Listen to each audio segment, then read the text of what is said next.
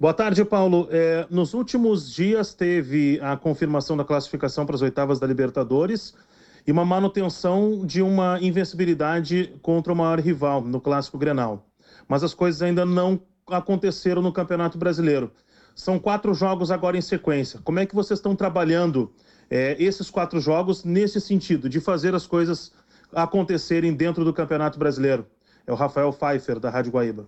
A gente sabe que né, esses quatro jogos que tem né, são bastante difíceis, né, mas cabe a nós, né, durante a semana aí, trabalhar firme e forte né, e procurar ver o que, que o professor vai nos passar para cada jogo a gente poder estar tá correspondendo aí.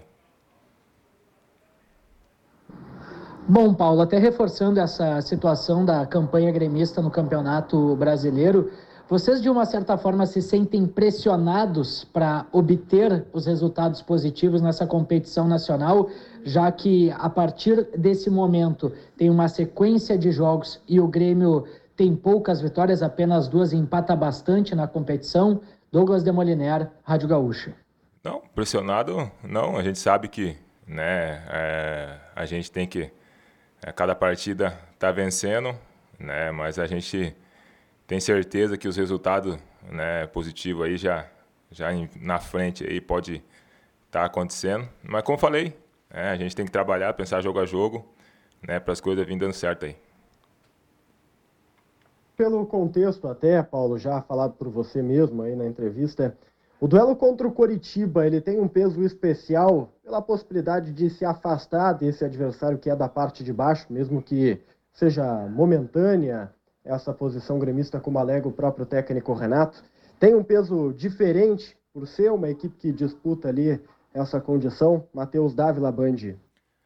A gente sabe, né? É um jogo difícil, né? Mas a gente já está preparado, né? Trabalhamos durante a semana, né? Para amanhã a gente chegar e fazer um, um bom resultado aqui dentro de casa.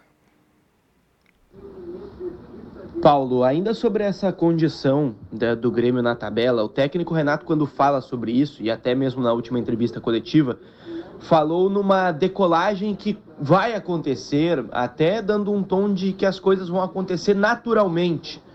Você acha que o Grêmio vai obter esses resultados de uma forma natural dentro de campo ou algo tem que ser feito de diferente?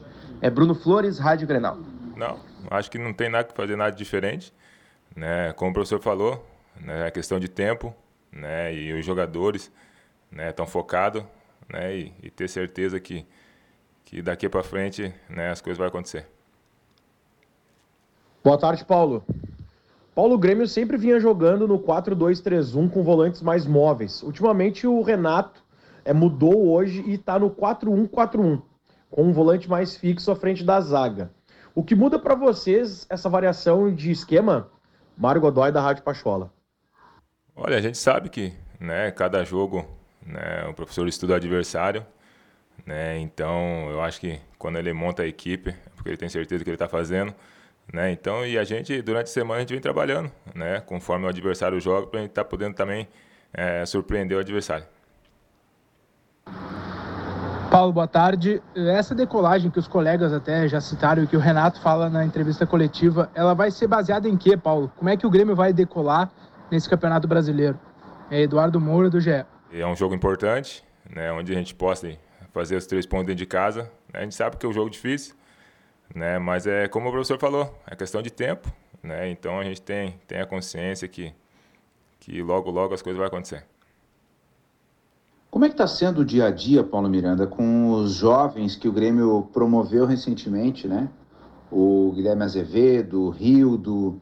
É, como é que vocês estão vendo a integração deles, é, as oportunidades que eles estão recebendo? Eles pedem dicas, vocês é, vão lá e falam com eles sem, sem nem eles pedir? Como é que é esse convívio no, no vestiário com essa galera que subiu há pouco tempo? Jeremias Werneck, do Wall Sport. Não, são jogadores diferenciados, né? A gente sabe da qualidade que eles têm, né? E a gente fica muito feliz por eles estar tendo essa, essa oportunidade, né? No profissional, né? E cabe a eles, né? A estar, né? Todos os dias assim se empenhando para poder buscar os seus espaços.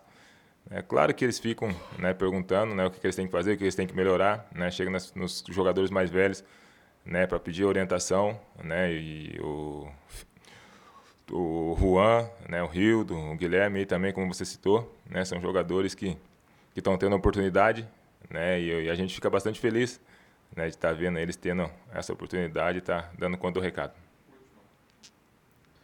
Paulo, os colegas já te perguntaram a respeito dessa campanha do Grêmio no campeonato e, e essa, essa decolada, como disse o Renato.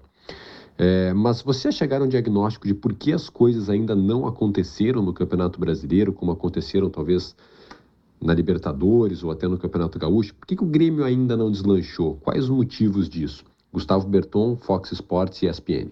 Não, é como o professor falou, né? é questão de tempo. Né? É questão de tempo para as coisas estar tá, tá acontecendo. Então, acho que a gente tem que estar tá dando um passo de cada vez e a gente tem certeza que vai decolar. Um abraço a todos, estamos juntos.